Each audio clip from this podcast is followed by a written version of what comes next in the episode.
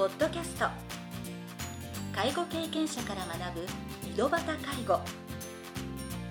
この番組では親の介護を乗り越えた方や実際に現在介護をしている方また医療や介護サービスを提供している事業所の方々をお招きしゲストの方々に介護をする中で学んだことなどをお伺いします。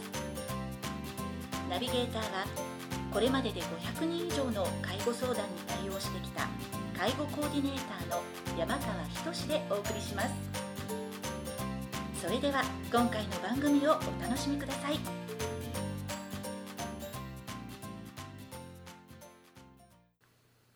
皆さんこんにちは。第8回目の井戸端介護を始めます。今回も株式会社ワーコンプロジェクト代表取締役の青木ひとみさんをゲストとしてお招きしております。前回の番組では青木さんが在宅医療を始めようと思ったきっかけなどについてお話を伺いました。今回は現在行われているウォッチコンシェルジュの具体的なサービス内容についてお話を伺いたいと思いますのでどうぞよろしくお願いいたします。ありがとうございます。じゃああのどういうことをやっているかっていうことの前に、はい。まずはもう一度ですね、はい。今回の授業のコンセプトである、はい。いわゆる超高齢化社会。はい。2025年問題っていうのははい。一体何が問題なのかっていうところをちょっともう一度押さえておきたいと思います。はい。これはあの今年の4月2日にもう明確に新聞の方にも出ましたが、はい。団塊の世代の方たちがやっぱりこう75歳以上となった時にははい。福岡市で言えば3人に1人はい。が65歳以上になるということなんですね。ううん。ということは逆を言えば3人のうちの2人しか、えー若者がいない。うん。それを見れる人がいないということになるんですよね。つまり人が足りなくなる、はい。うん。それにプラスして今皆さんよく分かってらっしゃるように財政も破綻してる。要するにはいお金もない人もいないうんってうんいう状態です。はい。でこの中で国が使用したのが要は今医療費の問題ですね、はい。お金がない中でやっぱ医療費をいかに減らすかっていう問題になった時に、なぜ医療費が増えてるかというと、はい。病院に入院させて治療をしたら、うん。そのうちの9割は国が負担しますよという医療費の要するに医療保障の問題ですね、健康保険を作ったことに始まるんうですね。ん。で行動医療が始まって、うん。要はがんとかでもはい月に何百万何千万っていうお金をかければ、うん。人が助かるような時代になってきた。うん。人工呼吸器とかもつければはい。助かるような時代になって、でちょうど私が看護師になった頃 ICU って言われるようなところはいっていうのがバンバンできてきて、はい。やっぱり ICU の看護師さんって花形だったんですあよね。ーはい。で ICU ってはい。1日入院したらいくらかかるか知ってます？一日入院してもう全然わからない状態でパッと答えると一日10万円で足りるんですかね。ああすごいですね。実は1割負担で10万です。ああ1割負担で10万円ですか。はい。はあは、あねということは90万をはい国が負担してるんです、はい。一人当たり。うん。で宮大病院ぐらいになると、はい。やっぱ ICU のベッドって結構はい。いくつもあるんですよね、はいそしたらまあ一人の人が1ヶ月 ICU にいたとします、うん。たら国はいくら負担するでしょ1ヶ月ですよね。月。ICU に。う ICU に。まあ30日として。はい。単純に今のお話聞くと90万円かかる。30 30かけるとにえ2700万。2700万でいいんですよね。ちょっと今ドキドキしながら。ね。はいっていうことなんですよ、はい。1ヶ月2700万円1人当たりを何人負担してたんですか、はい。だから医療費破綻しちゃったんですよ。だからっていうと要はもうそれに気づいちゃったのではい。入院させないでくれうん。治療しないでくれっていうことなんですよ。要するに不用意に。はい。でできればあの医療保険っていうのは実は治療をして復帰して税金をもう一回抑えめてくれそうな人、うん。要するに生産できそうな人をうん。要するに社会復帰させてくれ、うん。そのために国がお金を負担しますよっていう制度なので、はい。あのよくあるのが私最後透析病院にいたんですけど、はい。透析って1人当たり1ヶ月500万ぐらい。はいはい。い一ヶ月ですか？で全額保険で賄われるので、うん。あのすごいお金になるんですね。うん。でそれをじゃあ要はまだ働ける人だけだったんです昔は。でも今90歳でも透析を始めたりする、うん。そねでそれをやっぱりじゃあ90歳だから透析したいっていう人をあなたはもう90だからさせませんっていうわけにはやっぱりいかないわけですよ。うん。助かりたいって言ってる人は助けないとやっぱりいけなくて人道的にですね。で本人さんがもうわしはいいと言えばいいですけどね。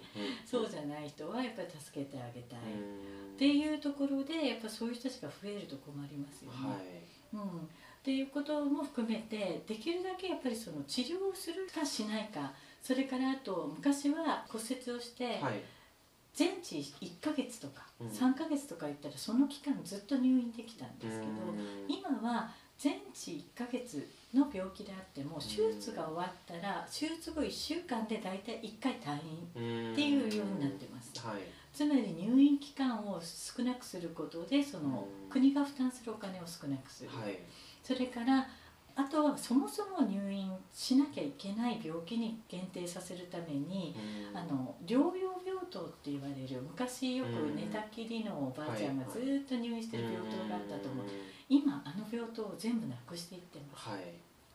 つまり入院ができなくなっているうんうん。っていうことなんですね。はいそうするとじゃあ病院に入れないからどうしたらいいのうんっていう不安ですよね、はい。だけどこれが実は2025年問題ではないんです実は。じゃないんですか。実は一見それに見えるんですけど、あの統計的には病院で亡くなる数っていうのは減らないんです、はい。であとはそれ以外の数、でまあ実質全体の人口数が増えるので、はい。それ以外が増えるんですけど、はい。そのそれ病院以外っていうのは何があるかって言ったらまあ施設に行くかはい。自宅で亡くなるか、はい。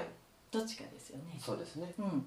だからまず施設の数っていうのは、はい。えー、と施設さんもですね、はい。実は今から建設をして、うん。じゃあそのピークを過ぎた後まで、うん。要するに借金を抱えてまではい。回収ができるかって言ったら、もうできないんですね。今から建てても。うん。ということは銀行も融資はしないよっても言い始めてるんです。はい。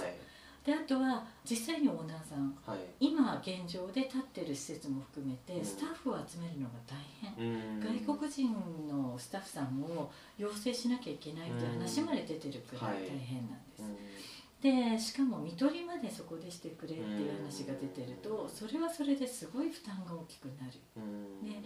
医療スタッフがいない中での看取りって結構大きなストレスになると思うんですよね、責任も大きい。はい。で何よりもその施設を維持するためには月20万必要。うん。ないといけない。だけど毎月20万20万円の家賃ずっと払いますか？っていう話ですよね。で年金が破綻してるでしょ、はい。で年金で20万円もらえる人が何人いるかっていう話ですよねこれから先。はい。でそう考えた時に施設ってそんなに誰でも入れないうんですそうすると大体試算が出てるのが9万人ぐらいが施設だろうと。はい。で病院は今言ってるのが89万人。はい。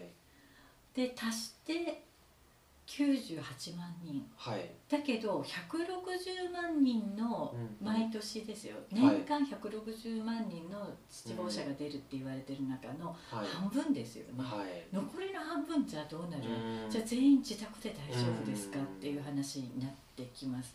でその時に実はですね賃貸物件うん賃貸物件は65歳以上はまず入居審査は通らない。はい。しそもそもいた人でも退去の圧力がすごいんですよ。うん。孤独死してほしくないっていう思いから、そうすると自宅って言っても本当に持ち家を持ってる人じゃないと、っていうことなんですよね。はい。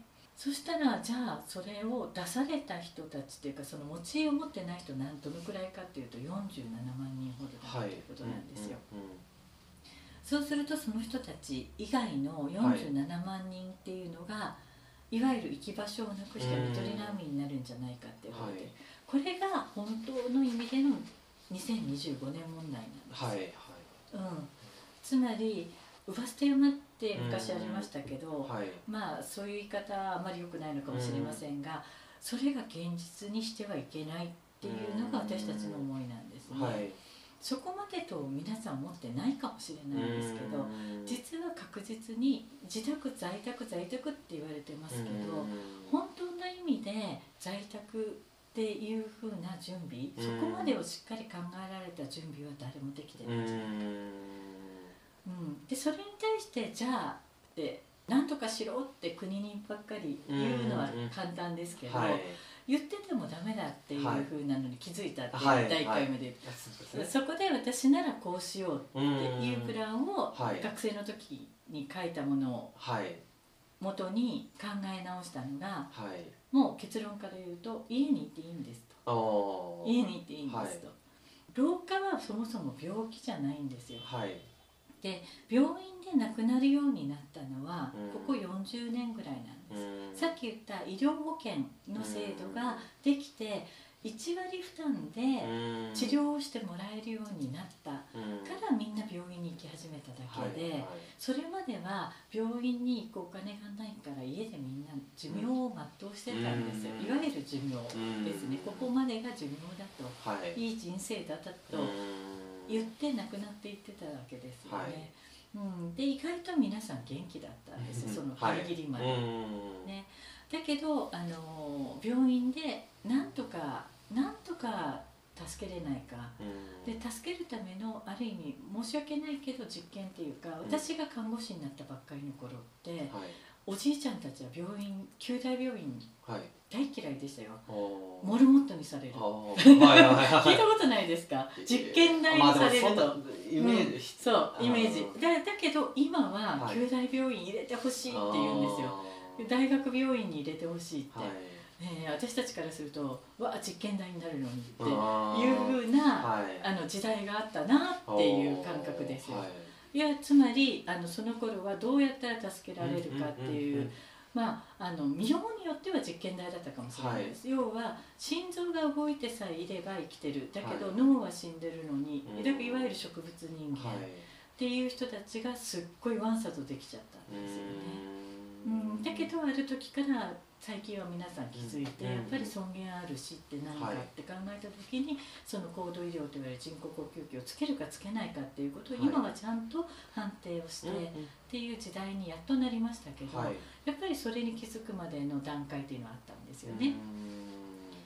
でそれを考えたらやっぱりその最初の正常な感覚に戻してはい元気な80代90代うん。は無理して病院に行かなくてもいいんですよ。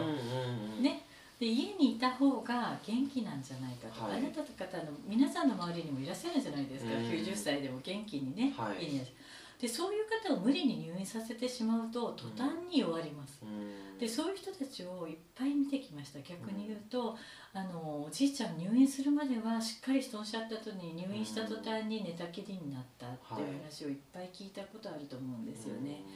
でやっぱ気分的にもうびもう死ぬんだと自分は。うん。だから病院に入れられたんやねとか、うん。あとは施設に入ってももう自分は終わったと。うん。家内に捨てられた。うん。息子たちに捨てられたって。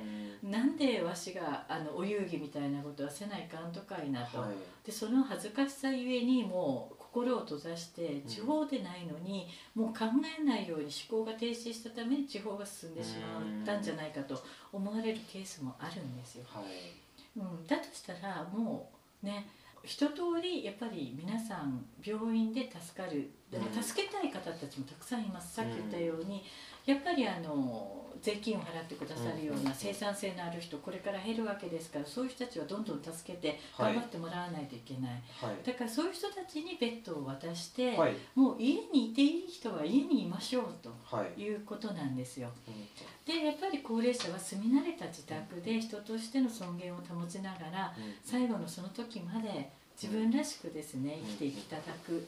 そのためにどうすればいいかっていうところをやっぱり見直すっていうことがうん今一番の課題なんじゃないかなと考えてます。うん。でそのためにどうしたかっていうと、はい。まあ福岡市を一つの大きな病院と考えて、うん。地域のナースステーションとなるワークオンプロジェクトをうん。立ち上げて、はい。で病院と同等の医療介護が受けられるケアシステムっていうふうに考えた時に、病院って何をしてるかなって思ったんですよ。はい。で病院は定期的に検温っていうのをするんですね。はい。でそれは何かって言ったらバイタルサインって言われる、うん脈呼吸、はい。それからサチュレーションというあの血中酸素濃度、はい。血圧。うんでやっぱりちょっと状態が悪くなってきたら心電図モニターをつけてずっと見るんですね、うんうん病院では、はい。じゃあそれと同じことができればいいよね、うん。ということなんですよね、はい。で自宅でのネックっていうのはそれができないことなんですよ。はい。ずっと。うんうんそれうすね。でただ訪問看護師さんたちは病院と同じようにうん。午前と午後とか悪くなれば2回の検温を取りには行きます検温というようなうん。ものと同じようにうん。在宅にね行はい。きます、だけどそれ以外の時悪くなってきた時にうん病院だったら心電図モニターをつけますが、はいそれがない、うん。うん、だから最後のいよいよってなった時に最後だけ病院に運んでる。っていうケースが結構散見されるんですね、だから施設でも同じです、うん。であともう一つポイントがあの病院と言われるところ以外で亡くなった場合ですね、異常死というふうな判定が出た場合、要するに警察の検視とうん。事情聴取が入るんですね、はい。家族とかその関係者に。うんでそのことがとてもやっぱり今家族やうん。その介護者介助者関わった人たちうん。にすごい負担になってきている、はい。精神的にもですね。それとプラスしておそらく警察の人たちにもこれからそれが増えてきたら負担になるとう思います。ん。じゃあそれをなくすためにどうしたらいいかはいって言ったらやっぱりそういうふうなところがしなくていいようなはい。心電図モニターとか、あとは生体情報ですね、はい。私たちはそれが取れるようなものを開発してはい。それができるようになったので、うん。ここで初めて看取りまでできる、はい。病院と同じような医療介護が受けられる土台ができたとうん。うん、でそこから先っていうのは結局やっぱ最後はそれはあくまでもそのはい。最低限のうん。道具ですよね、はいだけどそこから先は生活面のサポート病院でもお掃除の方いて、うん。食事を届けてる方いてクリーニングお洗濯をしてくれる方がいる、うん。でやっぱそういう人たちを地域の中で確保していくっていうことがとても大事で,、でその身の回りのお世話をしてくれるっていうのは要するに訪問看護ステーションそれからかかりつけの先生はい。それからあの訪問介護ステーション、はい。それからリハビリステーションはい。との連携ですね、はい。でそれを地域の8キロ圏内っていううん。あの狭い単位で面で埋めていくはい。っていうことでもう短い時間ですぐに駆けつけられる、うん何かあった時に対応できるっていうふうなものを作り上げていこう。はい。っていうところが今私たちが提携先としてそういう医療チームっていうのをまず作る、でそこの同じその8キロ圏内の中に民間サポートチームでクリーニング屋さんだったり、はい。お掃除を行ってくれる方、うん。それから食事を届けてくれるっていうような業者さんと手を組むはい。っていうことをやってます。でうん。あと何かあった時に、まあ、病院とかうん。あと買い物に行きたいって言った時に買い物支援ですね、してくれるようなところと手を組うむ。ん。うん、でその辺の手配をやっぱ高齢者一番不得意なのが複数の人といろいろな複雑な手続きを自分でやるのがダメなので、もうこの人に言えば全部してくれるっていうのを作ろうということで私たちがもうワンストップではい。全部聞いてそれを手配するコンシェルジュ機能を看護師が持ちましょう。うん。要するに入院してた時は入院中はナースステーションの看護師さんに言えば何でもしてもらえる、これを地域でもやりましょうというようなシステムにしたということですね。これによってもう本当に生活面からうん。いわゆる医療面までトータルでできるようになった。はい。っていうところなんですようね。ん。このシステムをやることで何ができるかというとあとはまあ福岡市と一緒に今度はい。フルサポート事業ということでやらせていただくんですが、はい。もう救急車を呼ばなくていいと、うん。何かあった時にはもう医療チームが家に駆けつけますと、うん。そうするとその場で医療が行えます、はい。だから救急隊の方やあの警備員の方が来ても医療行為はできないんですね、はい。だけど私たちの医療チームは医療者なので、はい。その場で医療行為ができます。うん。やっぱこれが一番最短だと思うんですよ。ねうん。運ぶよりも現場で、はい。であの一時処理っていうの、処置がやっぱり大事で、はい。それができた上でドクターの判断でその二次処置として病院に運ぶかどうかっていうのを決めればいい、はい。うん、で、まあ、運ばなくて済むようなケースが増えるんじゃないかと思うんですよね。でそれを一応福岡発ということで、はい。福岡市で始めることになりました、あこの11月からスタートです。ああスタート、はい。もうあもう今月からですはいね、そうです。はい。はい、ということですね。じゃあまあ今回のお話ではう実際に、まあ、青木さんのいろいろな活動されている内容をお話伺ったんですが今回のお話から病院では定期的に患者さんのお体の状態を見守ることができるのですが自宅では訪問看護師が伺った時だけしかお体の状態を把握できないということが課題になっていることが分かりました。そこを青木さんのウォッチコンシェルジュを導入することによってお体の状態を離れた場所でも見守ることができるようになったということですよね。んあのーそうですね。うん。結局孤独死っていうものがなくなると考えてます、はい、結局あのやっぱりうん。今高齢化の問題になってるのが段階の世代、はい。要するに高度成長を支えてくださった方々はい。そういう方々が要するに同じ時期に大勢の方が一緒に生まれたためにはい。一生懸命頑張ってきたのうん。に最後発見されずにうん。要するに何ヶ月も経ってはい。発見されるとかうんそういう思いを最後しなきゃいけない。はい。それは何が何でも避けたいなうんうんと、うんうん、そのためにやっぱり見守るっていうことですよね。はいうんまあふ不用意に入もうすぐ救急車を呼ぶんでなくてちゃんと状態をまず自宅ですぐに確認できるような仕組みを作って本当に必要な方だけ入院のあの手配をするっていうところはで無駄を省いていくっていう必要のなかったものとかを省くっていう仕組みがこのウォッチコンシェルジュでは可能になってくるっていうことだと思う思います。そうですね。まさにそうおっしゃったように、実はあの救急車の搬送にしてもはい、あの9割は呼ばなくてよかったような、はい、でそのことによって本当に必要な人が間に合わなかったケースっていうのはやっぱりあるんですよね。はい、であとはあの病院のベッドも足りないっはい、ていうことは、うん。本当に必要な人が入院したい時に入院できないかもしれない。ん。ねただ正常に本当に必要な人に必要な医療が届く世の中になるんじゃないかと考えてます、はい今回のうちのこのシステムを導入することでですね、はい、うん、であと無理して入院しなくてもいい人がうん。家でもその人らしくはい、最後までうん。人生を全うしていただけるんじゃないかはい、というふうに考えてうんうん。ありがとうございます。次回第3部ではウォッチコンシェルジュサービスとはどのようなシステムでご高齢の方の健康状態を見守っているのかということについてお話を伺っていきます。それでは次回の配信をお楽しみに。今回の番組はいかがでしたか？この番組ではリスナーの皆様からのご質問なども受け付けております。メールアドレスはひとしの h 小文字で h. 山川19アットマーク。gmail.com h. 山川19アットマーク。